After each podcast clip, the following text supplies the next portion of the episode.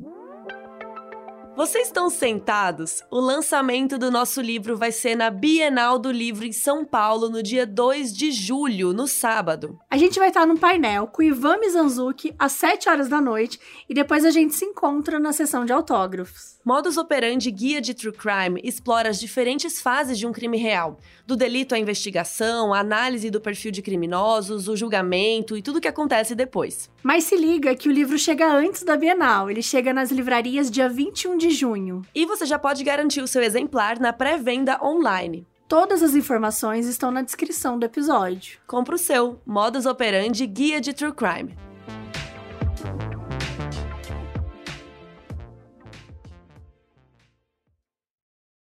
O programa a seguir pode conter descrições de extrema violência e não é recomendado para pessoas sensíveis.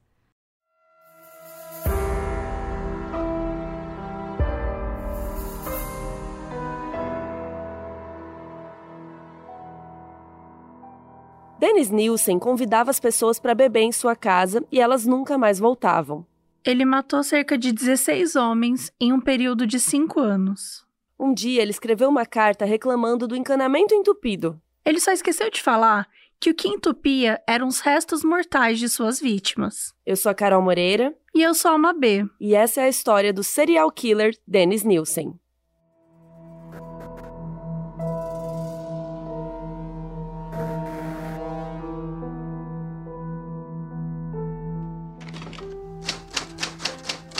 My name is Dennis Nielsen. My companions, as you can hear, are a couple of mating budgies, Hamish and Tweetles. Yeah, he's a good boy, Hamish. I sit here smoking a Scaffalati rolled up cigarette. Oh, dear. Yeah, we are ruining our healths. Well, we've all got to die of something, haven't we? Esse trecho que vocês acabaram de ouvir diz o seguinte: Meu nome é Dennis Nielsen.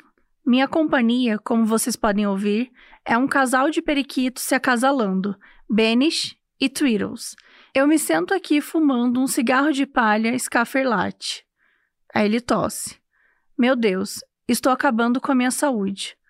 Mas todos têm que morrer de alguma coisa, não? Dennis Andrew Nielsen nasceu no dia 23 de novembro de 45 em Freyisburg, na Escócia.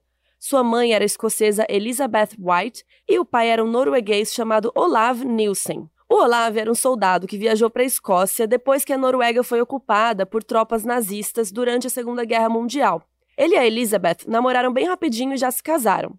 Como ele era soldado, ele estava sempre viajando, então eles se viam muito pouco. E quando eles se viam, né, vocês sabem o que, que eles faziam, e ela acabou ficando grávida.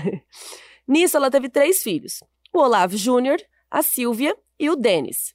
Ela já estava há uns sete anos sozinha, então ela meio que cansou dessa vida e resolveu pedir um divórcio. Então ela foi morar com os pais e levou os três filhos juntos. E o Dennis sempre foi uma criança mais reservada. Ele achava que ele era um garoto pobre, magro e mal vestido, e ele tinha uma relação muito ruim com a mãe. A única pessoa que ele gostava de conversar era com o avô, Andrew White. Ambos tinham um espírito aventureiro, então eles faziam vários passeios e eles eram muito ligados. Tanto que quando o avô saía para pescar, ficava um tempo fora e tal, ele morria de saudade. Só que anos mais tarde, o Dennis alegou que ele foi abusado sexualmente pelo avô quando era criança. E muitos citam essa informação desdenhando, dizendo que não acredita nisso, porque não se tem evidências nem nenhum indício. Só que, gente, é muito delicado falar isso. Né? A gente está falando de uma criança de 5 anos, nos anos 40, né? Que tipo de recursos que ela tinha para conseguir denunciar algo assim? Então, dizer que ela não tem provas, sabe? Que só falar não significa nada é delicado, não dá pra gente falar isso. Então, enfim. E aí, um dia, o avô dele teve um ataque cardíaco e faleceu. Nessa época, o Denis só tinha 5 anos e a mãe dele perguntou se ele queria se despedir do avô. O Denis falou mais tarde que quando ele viu o avô dele no caixão, ele se sentiu amado e que foi nesse momento que fundiu a sua ideia de amor e de morte, e que isso mudou ele para sempre.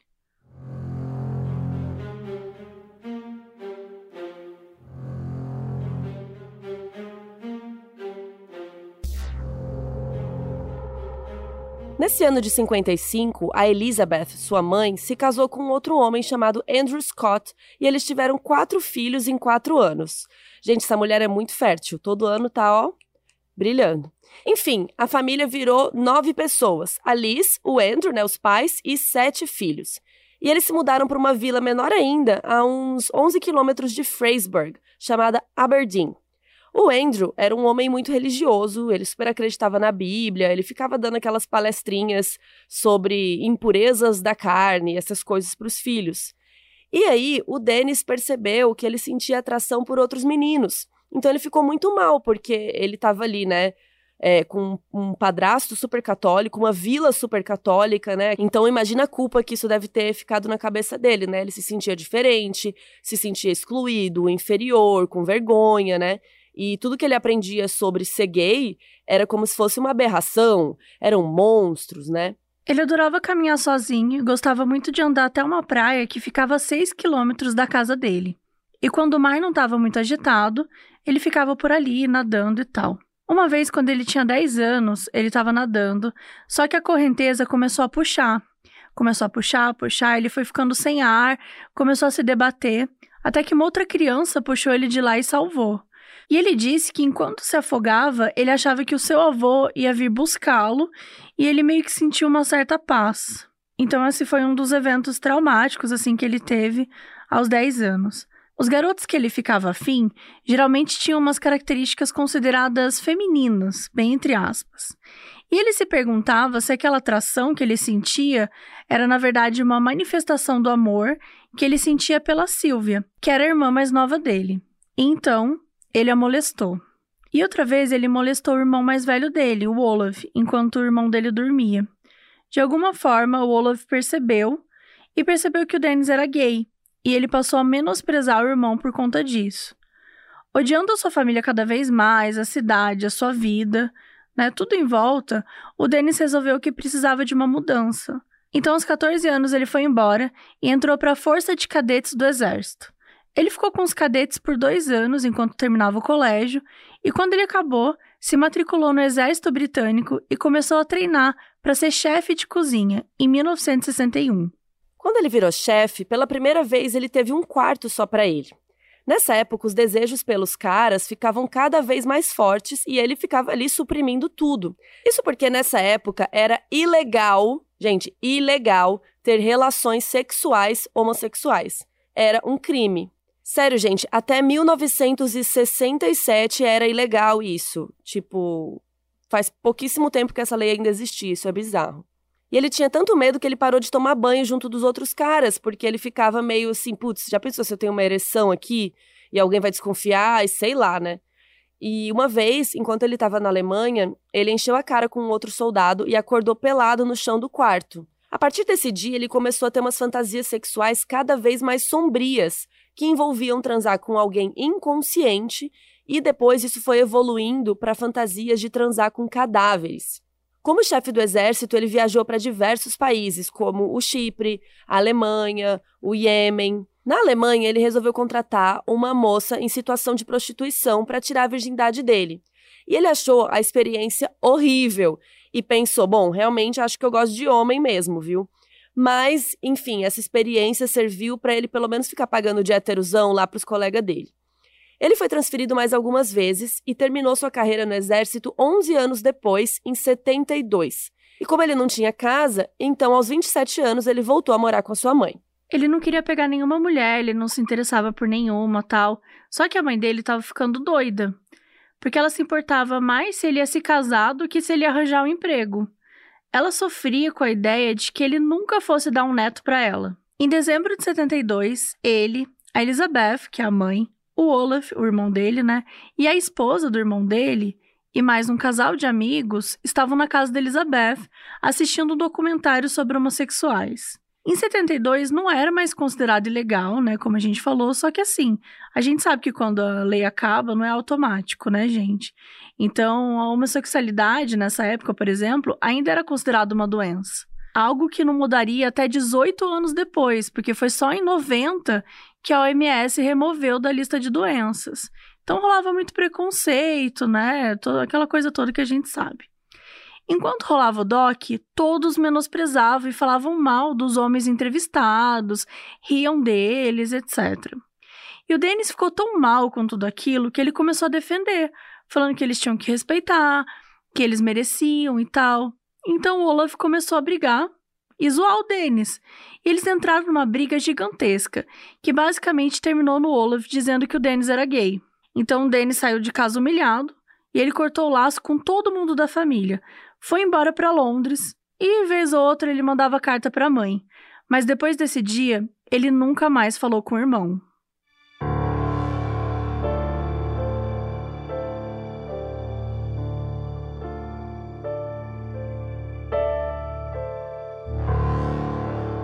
Em 73, ele entrou para a Polícia Metropolitana e foi designado para cuidar de um subúrbio de Londres. E ele curtia morar lá, mas sentia falta da época do exército, porque lá ele tinha verdadeiros amigos. Ele também se sentia muito sozinho, então ele passou a beber muito depois do trabalho. Ele começou a frequentar bares gays e se interessava até por alguns caras, mas ele queria ter um relacionamento. E os boys queriam, né, só um sexo ali sem compromisso com ele. E ao mesmo tempo, ele morria de medo de descobrirem que ele era gay. E a polícia metropolitana era super homofóbica e, enfim, a sociedade como um todo, né, até hoje. Então ele ficava muito mal com isso. E em 73, o pai do Denis morreu, lembra aquele soldado norueguês e tal? E aí cada filho ganhou herança de mil libras, que na moeda de hoje seria muito, gente, seria tipo 75 mil reais. Ou seja, continua sendo mil libras de hoje. é, ai, que Porque tá tristeza, foda. Sim. Enfim, com essa grana, ele decidiu se demitir desse emprego homofóbico, e aí ele pegava uns bicos de vez em quando como segurança, até que ele começou a trabalhar no setor público em 74. Ele trabalhava no centro de emprego, que ajudava as pessoas a conseguirem um trabalho. Um dia ele estava andando na rua e viu um homem sendo ameaçado por outros dois, e ele meio que se enfiou no meio da treta e salvou o cara. O nome desse homem que ele salvou era David. E o Dennis deu carona para ele até o quarto que ele morava, que nessa época ele morava num albergue e tal. E os dois passaram a noite bebendo e conversando. O David tinha 20 e o Dennis 29. Eles dormiram juntos e no dia seguinte decidiram que iriam morar juntos, já que o David estava procurando apartamento e tal. Então o Dennis achou um apartamento mobiliado e pagou o depósito usando o dinheiro da herança do pai. Era um apartamento térreo, mas ele também tinha acesso ao jardim nos fundos da casa. Quando eles chegaram lá, perceberam que o mobiliado, né, o apartamento mobiliado, era uma grande fake news, gente, porque os poucos móveis que tinham lá eram todos podres. Então, nos meses que foram passando, eles tiveram que ir comprando móveis e fazendo a decoração, né, aquela coisa. Só que o Denis entrava com o dinheiro e o David com as ideias, né? Porque ele não estava muito afim de trabalhar, não. Quem nunca, né, gente? Eu nunca, sai fora. Sai não, mas fora, é maluco. muito comum isso. Ah, não, que alguém faça isso. É, É, é, mais tipo fácil alguém assim. fazer isso comigo, que ódio. Eu amo isso, entrar com o dinheiro e o outro com as ideias. Parabéns. Enfim, né? Eles ficaram juntos um ano e o Denis começou a ficar meio, né, de bode desse negócio dele ficar bancando tudo e o outro lá de boa, né, sem pagar nada. Além disso, eles dormiam em camas separadas e só transavam quando o David queria. Então, assim, não tava legal pro Denis, né? Só gastando dinheiro, nem tava transando, não tá fácil. Enfim, os dois passaram a levar uns dates em casa. E cada um levava um homem que conhecia num bar e tal. E aí, óbvio que isso começou a virar um monte de treta, né? E eu amo que eles se acusavam de traição, sendo que os dois estavam fazendo. Mas é isso, né? Aquele meme do Homem-Aranha. Sim. Você tá me traindo, você tá me Você tá me traindo. traindo, exato. É isso. E em maio de 77, eles tiveram uma briga assim daquelas e o David saiu de casa. E novamente o Dennis ficou vazio, né? Ele sentiu uma solidão profunda e voltou a beber para poder lidar com isso, às vezes chegando a beber tanto que ele até desmaiava. Em dezembro de 78, quando o Dennis tinha 33 anos, ele foi a um pub que costumava frequentar e conheceu um menino de 14 anos, o Stephen Holmes. O Stephen tentou comprar bebida, só que não deixaram porque ele era menor.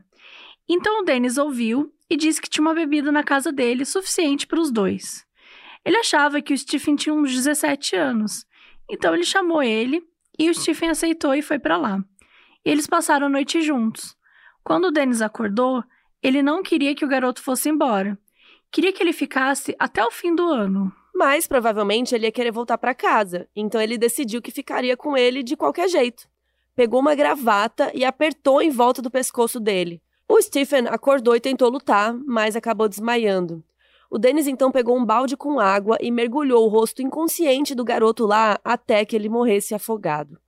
Depois, ele manteve o corpo no seu apartamento e se masturbou em cima dele algumas vezes. E quando pareceu que não era mais possível fazer isso, por conta do estado de decomposição do corpo, ele levantou algumas tábuas do piso do apartamento e o escondeu lá. O cadáver ficou lá por oito meses, até que ele resolveu queimar os restos mortais em uma fogueira no quintal. Quase um ano depois de fazer a primeira vítima, ele tentou de novo. O Dennis conheceu um estudante chinês de 23 anos chamado Andrew Ho num pub. E eles começaram a falar sobre BDSM, que são práticas consensuais no sexo. BDSM significa bondage, disciplina, dominação, submissão, sadismo e masoquismo. Aquela brincadeira, né, de dominado e dominante, enfim, que é o famoso tá tudo bem desde que as duas pessoas queiram. É. E o Andrew ficou curioso. Então o Dennis convidou ele para casa dele para eles poderem curtir mais. Durante o ato, o Dennis pegou uma gravata e resolveu estrangular o Andrew do mesmo jeito que ele fez com a vítima anterior. Mas o Andrew lutou e conseguiu fugir do apartamento, e ele foi direto na polícia e denunciou o Dennis, ele contou tudo. Quando a polícia foi falar com ele, ele disse que tudo fazia parte do BDSM, da brincadeirinha lá que eles estavam brincando tal. E no fim das contas, o Andrew decidiu não prestar queixas. E o Dennis continuou, gente. Ele fez mais sete vítimas, todas com esse mesmo modus operandi. E todos ele guardava o corpo e depois tirava para interagir, entre aspas. Depois guardava de novo, aquela coisa toda. Até que o proprietário do apartamento do Dennis pediu para ele sair de lá porque ele ia fazer uma reforma no apartamento. O Dennis entrou em pânico e ficou dizendo que não queria sair e tal, já que debaixo do assoalho tinha um monte de cadáveres. Só que o proprietário ofereceu mil libras para ele vazar e ele aceitou e foi embora. Gente, vamos, vamos, Prioridades. Vamos parar assim um, um minutinho. Você falou parar e ia falar pausar É, ao mesmo tempo. pausar. Eu não, peguei. porque assim, calma. Você não quer sair do apartamento. Porque tá cheio de corpo porque tá cheio de corpo que lá você dentro. matou. E, e o proprietário quer fazer uma reforma. E o proprietário precisa chantagear você Pra você sair, você do, seu- sair. do apartamento dele. do apartamento dele e você aceita. Mas, amiga, mil libras, né? Lembra que nas contas dá 75 pau. Gente, mas é. Mil É. libras. É, dá pra você vazar, né? Tipo assim, que já que você- vão descobrir mesmo. Sim, mas aí você tinha que fugir do país, né? É. Com as mil libras. Ir pra, ir pra Paris. Ou você podia ficar na casa fedida e não pegar libras. Nenhumas. Não, melhor dinheiro. Sempre é melhor dinheiro. Sempre a melhor opção é pegue o dinheiro. Bom, foi isso que ele fez, né, gente? Ele pegou o dinheiro e saiu. Só que, antes de sair, ele acendeu uma fogueira, claro, né? Um dia antes de deixar o apartamento, ele desenterrou e queimou os restos das vítimas em uma última fogueira. E mais uma vez, ele usou um pneu para disfarçar o cheiro dos cadáveres. Então, ele finalmente se mudou. O novo apartamento ficava a uns 20 e poucos minutos do anterior, em Cranley Gardens. Era no último andar de uma casa reformada e ele alugou só essa parte aí da casa, né? E tinha outras pessoas morando em outros lugares. Só que o que, que rolou? Agora não tinha mais como ele esconder nada embaixo das tábuas, né? Do piso. E não tinha mais lugar também para ele fazer a fogueira dele, né? Por isso, nos primeiros meses, ele levou até homens para lá pro apartamento dele e tal, mas todos eles saíram ilesos no dia seguinte. Só que um dia isso mudou.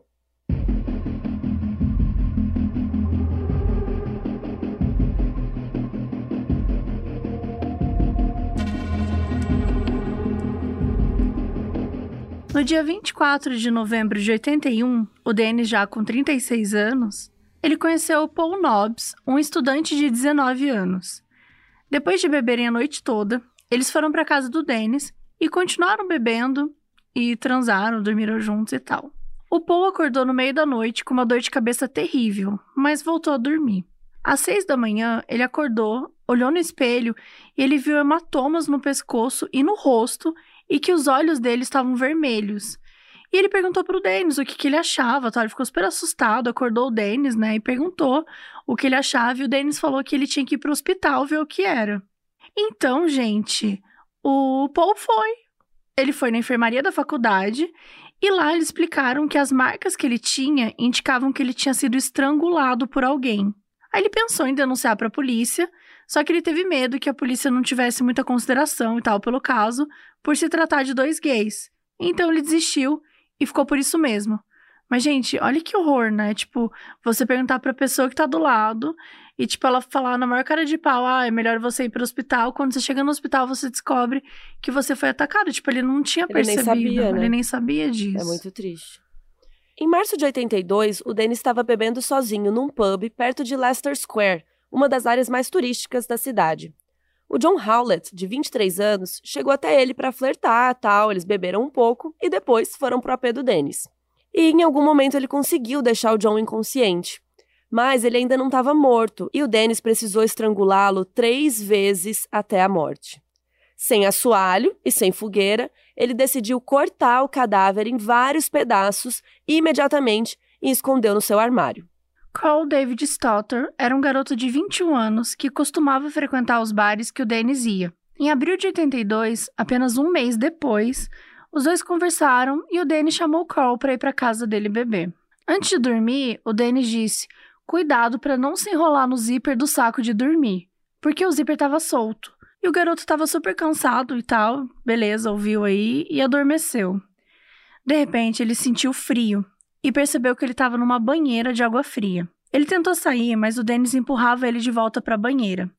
Fez isso três vezes. E aí, o Carl ficou puto e mandou parar. Ele tentou lutar, mas acabou desmaiando. Ele acordou um tempo depois, já no chuveiro, enquanto o Dennis tentava afogá-lo e começou a gritar para ele parar, mas acabou desmaiando de novo. Mais tarde, quando o Dennis colocou o corpo do garoto no sofá, percebeu que ele não estava morto. E foi aí que algo inexplicável aconteceu.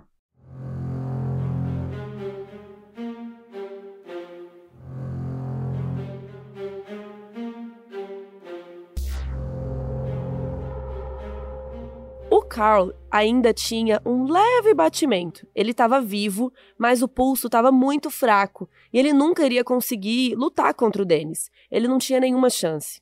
Mas, por algum motivo, o Dennis desistiu de matá-lo e começou a tentar reanimá-lo, esfregando o pulso e o peito para melhorar a circulação. E ele foi se recuperando. Ele estava muito confuso, não estava entendendo nada do que tinha acontecido, mas sabia que tentaram matá-lo. Então ele foi à polícia, mas é o famoso crime ocorre e nada acontece feijoada, né, gente? A polícia cagou para ele, tratou ele como um gay dramático e foi isso. No dia 5 de outubro de 82, Graham Allen estava tentando pegar um táxi quando Danny se aproximou. E ele disse para eles irem até o apartamento dele comer alguma coisa, beber algo, tal. E o Graham acabou aceitando. E aí você já sabe o que aconteceu, né? O Graham foi assassinado. E o Dennis manteve o corpo dele por três dias na banheira, levando para o quarto de vez em quando para se masturbar e depois voltava para a banheira. Então ele dissecou o corpo, colocou em vários sacos plásticos e escondeu no armário. Stephen Sinclair, também chamado de Steven, era um escocês de 22 anos viciado em drogas que vivia em situação de rua. O Dennis se ofereceu para comprar um sanduíche para ele e o Steven aceitou porque ele estava passando fome. Ele também ofereceu para levar o garoto até a casa dele, para eles jantarem e ele dormir por lá. E o cara aceitou, né? Putz, vou ter um lugar para dormir e tudo. E chegando lá, eles beberam e o Steven estava doido para injetar heroína. Então o Dennis ficou com medo que ele saísse do apartamento para fazer isso. Então ele falou assim: "Ah, faz aí então", meio puto assim. O Dennis esperou então que a bebida e a droga fizessem efeito e se ajoelhou com uma gravata e um pedaço de corda e sussurrou: Ó, oh, Steven, aqui vou eu de novo. E estrangulou o menino até a morte. Uma vez que o garoto estava morto, o Danny seguiu seu ritual de sempre e ficou com o corpo por várias horas na cama até adormecer. Depois de uns dias, dissecou o cadáver, embrulhou as partes em um plástico e escondeu a cabeça, os braços e a parte superior do tronco em uma caixa de chá na sala de estar. A parte inferior e as pernas ficaram dentro da banheira. A essa altura, o cheiro dentro da casa já estava assim, insuportável. Então o Dennis resolveu ferver as cabeças, as mãos e os pés de suas vítimas para tentar retirar a carne dos ossos. Os órgãos internos ele cortou em vários mini pedacinhos e deu descarga. E então o Dennis fez uma coisa que não dá para entender. Vocês estão sentados? Porque não faz o menor sentido. Ele fez isso, né? Ele jogou os órgãos, tudo, deu descarga, beleza. E aí ele escreveu uma carta pro proprietário da casa, do AP, né? Dizendo que o encanamento estava todo entupido. Por que será que o seu encanamento está entupido, Denis? Gente, sério. E aí, o que, que o proprietário fez? Mandou um cara ir lá consertar, ué. E aí foi um engenheiro lá. Meu Deus, coitado do engenheiro. O engenheiro chegou lá para drenar os esgotos, né? Enfim, resolveu o problema. E ele acabou encontrando outras coisas. Parecia que tinham restos mortais no bueiro fora da casa e coisas que pareciam ossos humanos. Então, ele chamou a polícia. Steve McCusker era um detetive que estava no escritório quando ele recebeu uma ligação dizendo que lá em Cranley Gardens, né, tava uma suspeita de restos mortais em um bueiro. E aí quando a polícia chegou, os inquilinos estavam todos em volta do bueiro que ficava do lado da casa. Não precisou de muito tempo para chamar um patologista, que logo confirmou que sim, gente, se tratava de ossos humanos. E que o pedaço de carne que estava, né, no, assim, visível e tal, parecia ter marcas de estrangulamento. Eles foram entrevistar então os vizinhos para entender um pouco mais sobre o que estava rolando e descobriram que o Dennis nessa hora estava trabalhando. Os vizinhos também falaram que no dia anterior eles ouviram um barulho de raspagem e um deles, quando abriu a porta, viu o homem do apartamento de cima, que era o Dennis, né? E que ele estava só de camiseta na rua. O que não fazia sentido, gente, porque era fevereiro, então assim, era inverno. E aí, quando esse cara viu o Denis só de camiseta, ele perguntou se estava tudo bem. E aí o Denis disse que sim, que ele tinha só saído para fazer xixi. Tipo assim, mano, você tá na sua casa, você tá saindo da sua casa de camiseta pra fazer xixi. Na rua? Na, rua? no frio? Tipo, enfim. E a polícia continuou perguntando pros vizinhos até que descobriu onde o Denis trabalhava e que ele saía às 5 e meia todos os dias. Quando deu o horário, ele chegou, ele estava muito calmo. A polícia foi conversar com ele sobre os bueiros e o Denis achou aquilo tudo muito esquisito, disse que não entendia porque a polícia queria falar com ele sobre isso. A polícia insistiu para ir lá até o AP e o Denis os levou. Assim que eles entraram, o fedor de carne podre. Gente, imagina aquela carniça. Era muito óbvio que aquele cheiro era de cadáver. A polícia mandou já, fala logo onde está o resto do corpo, né? Assim, a polícia estava zero paciência, já sem tempo, irmão, poucas. E aí ele apontou para o guarda-roupa e quando o detetive, né, o Steve, é, abriu, tinham dois sacos de lixos pretos abarrotados. Nesse momento, o detetive já algemou o Dennis e falou que ele estava preso sob suspeita de homicídio. A caminho da delegacia, o detetive estava do lado do Dennis, assim, e ele estava meio chocado com o tamanho dos sacos, porque ele falou: gente, não pode ter só um corpo aqui. Então ele perguntou ao Dennis: de quantos corpos estamos falando? Um, um dois? E o Denis respondeu: hum, uns 15 ou 16. O policial que estava dirigindo o carro ficou tão nervoso que ele acabou saindo da faixa na estrada. Foi quando o detetive finalmente entendeu que ele estava falando com um provável serial killer.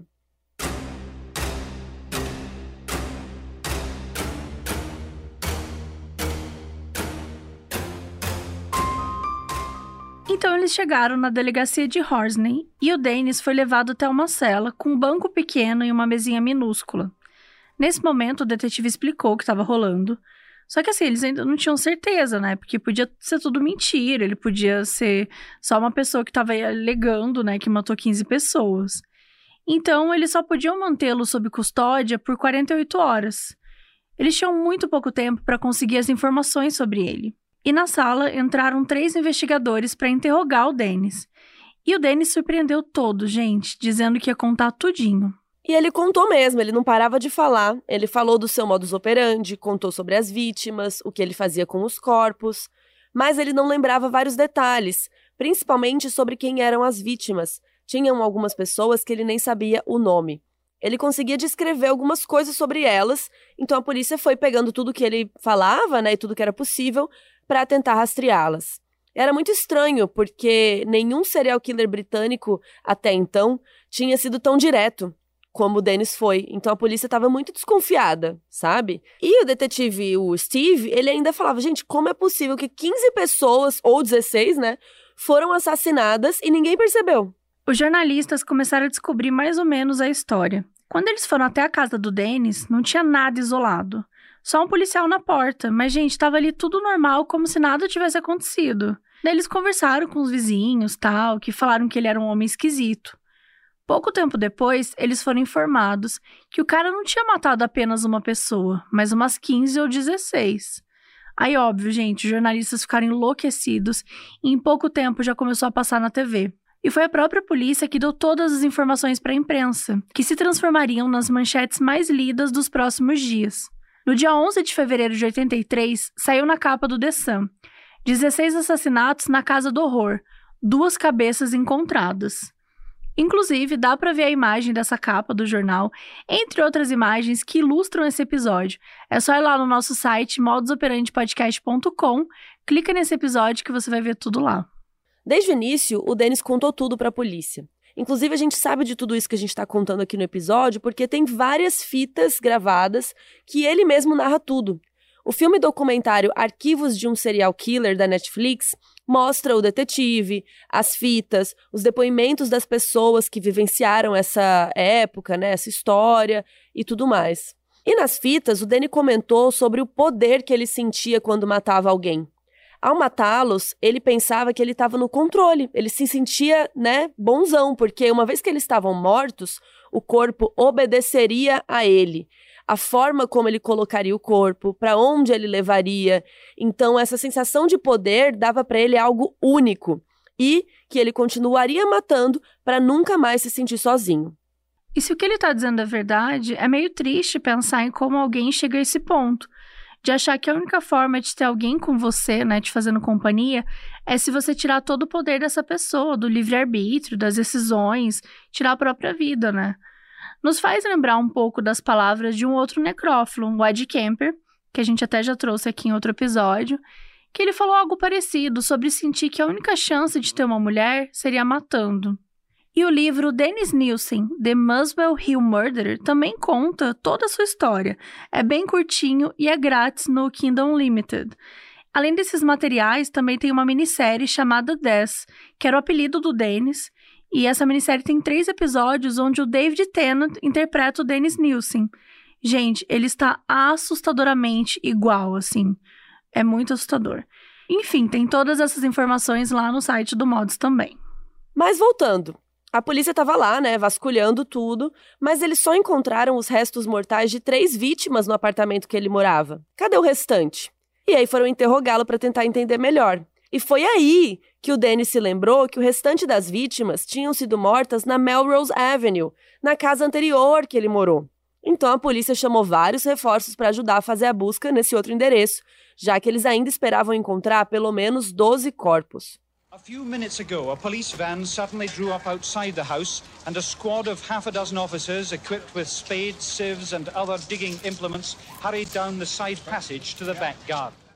Esse é o trecho de uma reportagem que diz o seguinte: um furgão da polícia parou diante da casa e uma meia dúzia de policiais munidos de pás, peneiras e instrumentos de escavação se apressou pela passagem lateral que dá no quintal. Sim, gente, o jornal estava ali mostrando em tempo real a polícia buscando novas vítimas do serial killer.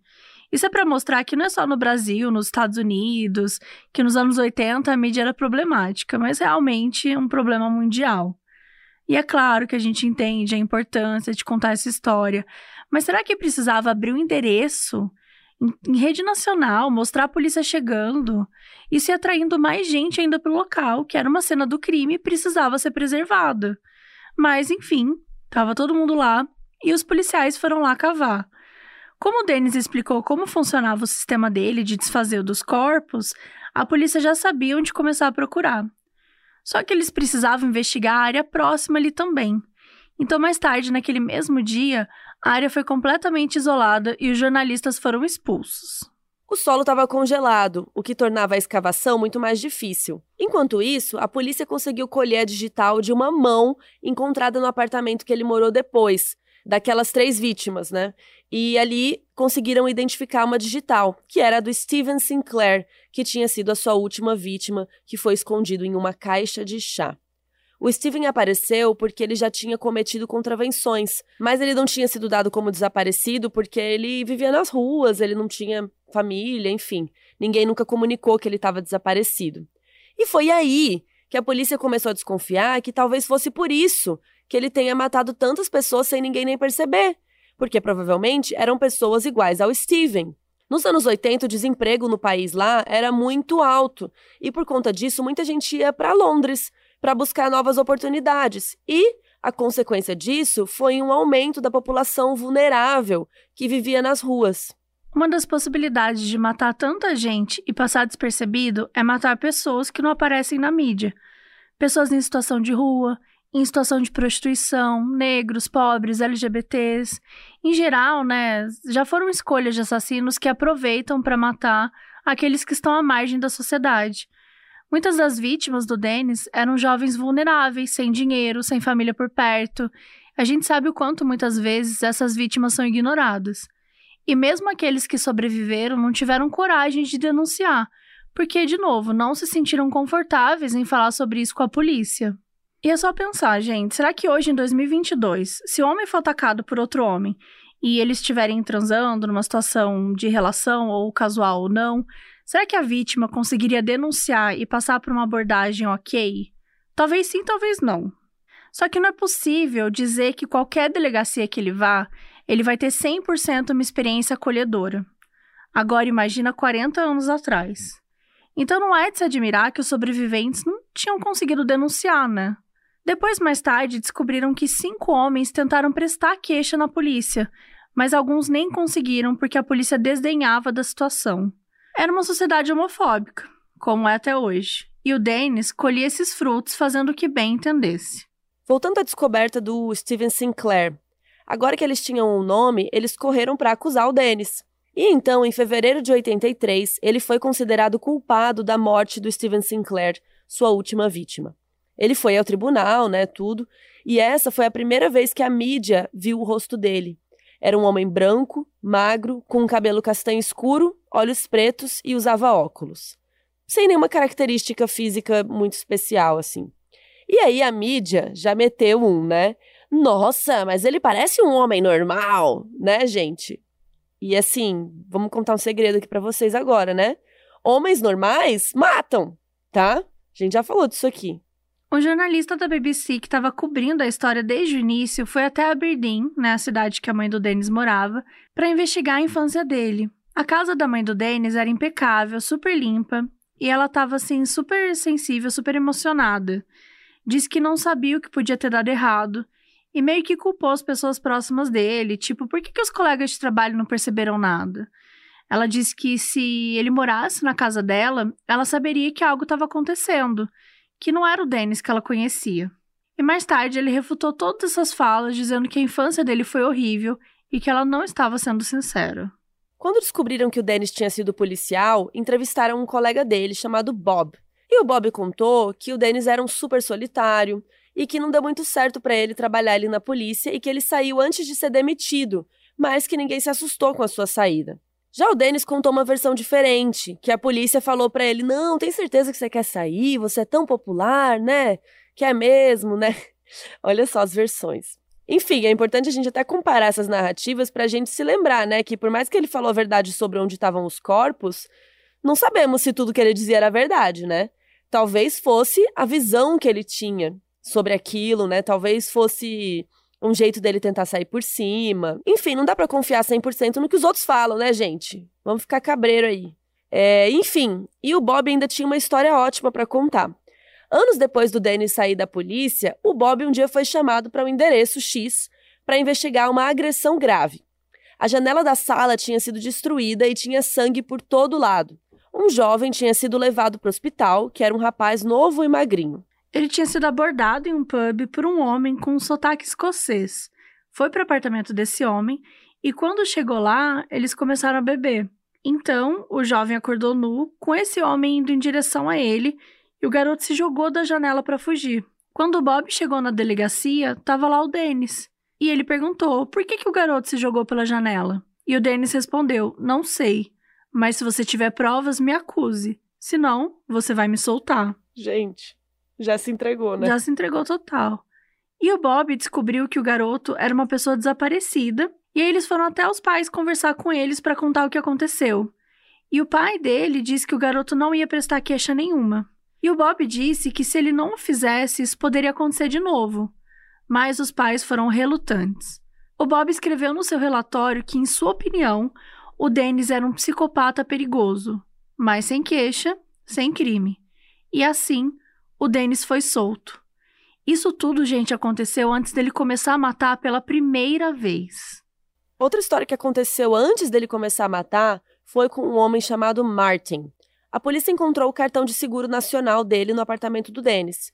E esse cartão é tipo um CPF, assim, aqui no Brasil. O Martin tinha fugido aos 14 anos de casa porque ele era gay e ele não tinha nenhum tipo de suporte, assim, familiar e tal. Ele só tinha 10 libras no bolso, então ele foi de uma cidade do interior para Londres.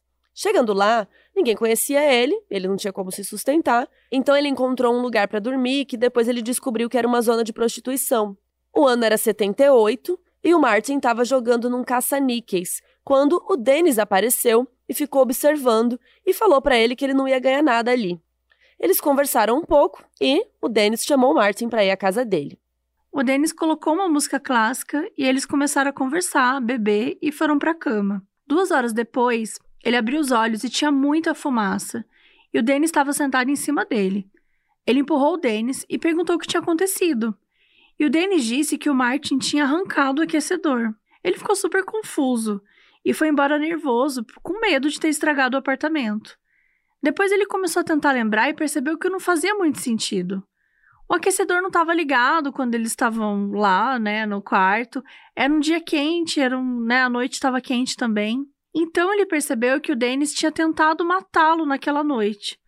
Só que ele não sabia como denunciar, tipo, ele não conhecia ninguém e ele morria de medo por conta da homofobia, então deixou para lá.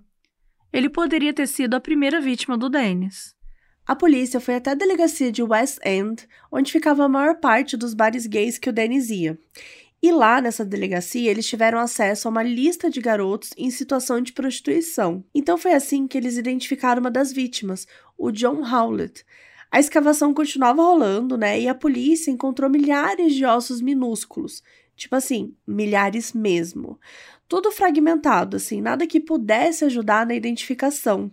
Mas eles encontraram uma arcada dentária, que depois descobriram que pertencia a uma das vítimas, que se chamava Graham, e foram até a casa dele. Ele tinha uma esposa e um filho, e eles sofreram muito com assédio da imprensa. Ela só sabia que o Graham tinha sido assassinado pelo Dennis, mas não sabia detalhes foram os próprios jornalistas que contaram para ela que o cadáver dele tinha ficado na banheira e que o Dennis continuou usando, né, entre muitas aspas, por vários dias. A viúva conta tudo isso no documentário. No dia 24 de outubro de 83, começou seu segundo julgamento, em que ele foi acusado de seis homicídios e duas tentativas de homicídio. Nessa época, ele já estava preso há oito meses. E a polícia tinha identificado apenas sete das 15 vítimas. E vocês estão sentados, gente? Quando chegou lá, o Denis resolveu que ele era inocente. Ele se declarou inocente. E aí o advogado de defesa alegou insanidade. E a promotoria disse que não, que ele não era insano, não, ele não tinha nenhum distúrbio mental. E durante o julgamento, três psiquiatras falaram. O primeiro foi o James McKeith, que disse que o Dennis sofria de uma desordem de personalidade não especificada, que ele não demonstrava sentimentos, fugia de relacionamentos que iam mal, mas assim, né? Quem não faz isso? E separava as funções mentais e comportamentais, o que diminuía a responsabilidade pelo que ele fazia. Que ele era narcisista, prepotente e despersonalizava as vítimas até que não sentisse o que estava fazendo. O segundo foi o Patrick Galway, que disse que o Dennis era portador da síndrome do falso eu, que levaria a distúrbios esquizofrênicos.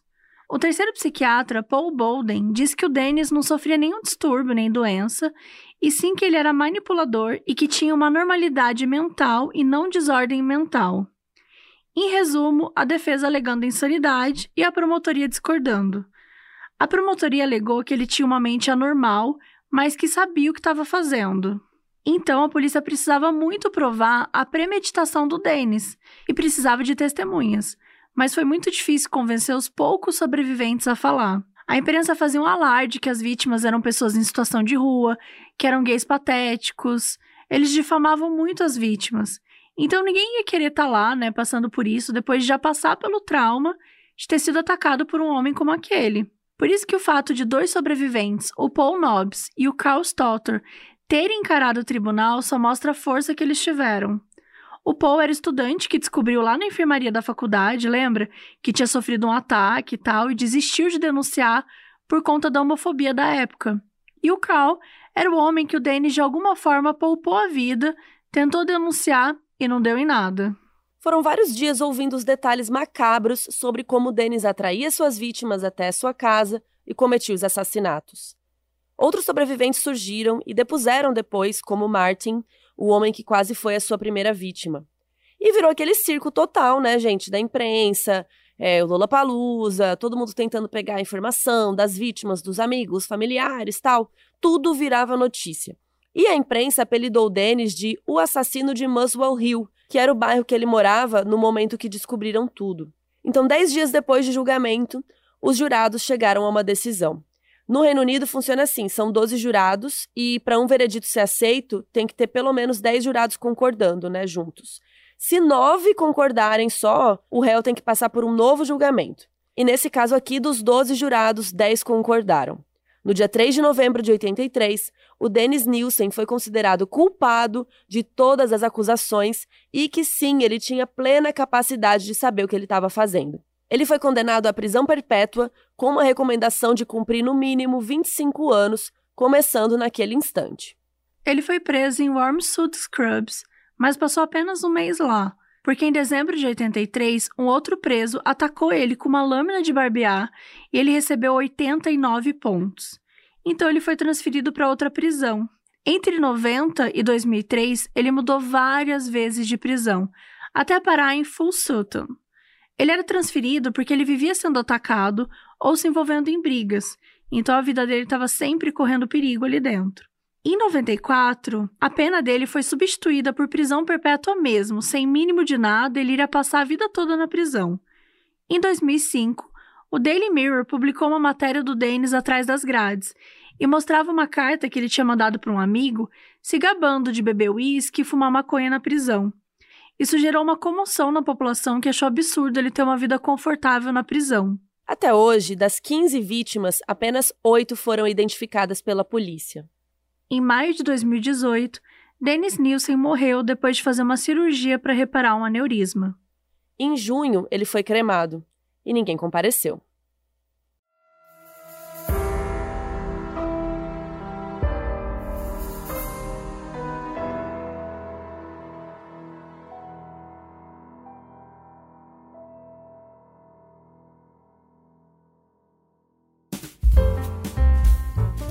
E agora, os erros de gravação do episódio.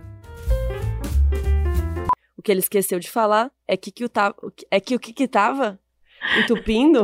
o que que tava? É o que que que. O que ele esqueceu de falar é que o que é que. O que estava entupindo. É o que que tava. O que ele que esqueceu que de falar é que. Não. Enfim, a família. Enfim, a família. Enfim, a família. Enfim, a família em 73, ele entrou para a polícia melo... O Denis entrou em pânico e ficou dizendo que não queria sair e tal, porque, né, gente, debaixo do assoalho. Debaixo, debaixo do assoalho, gente. Virei a Bel Rodrigues do nada. Beijo, Bel. Beijo.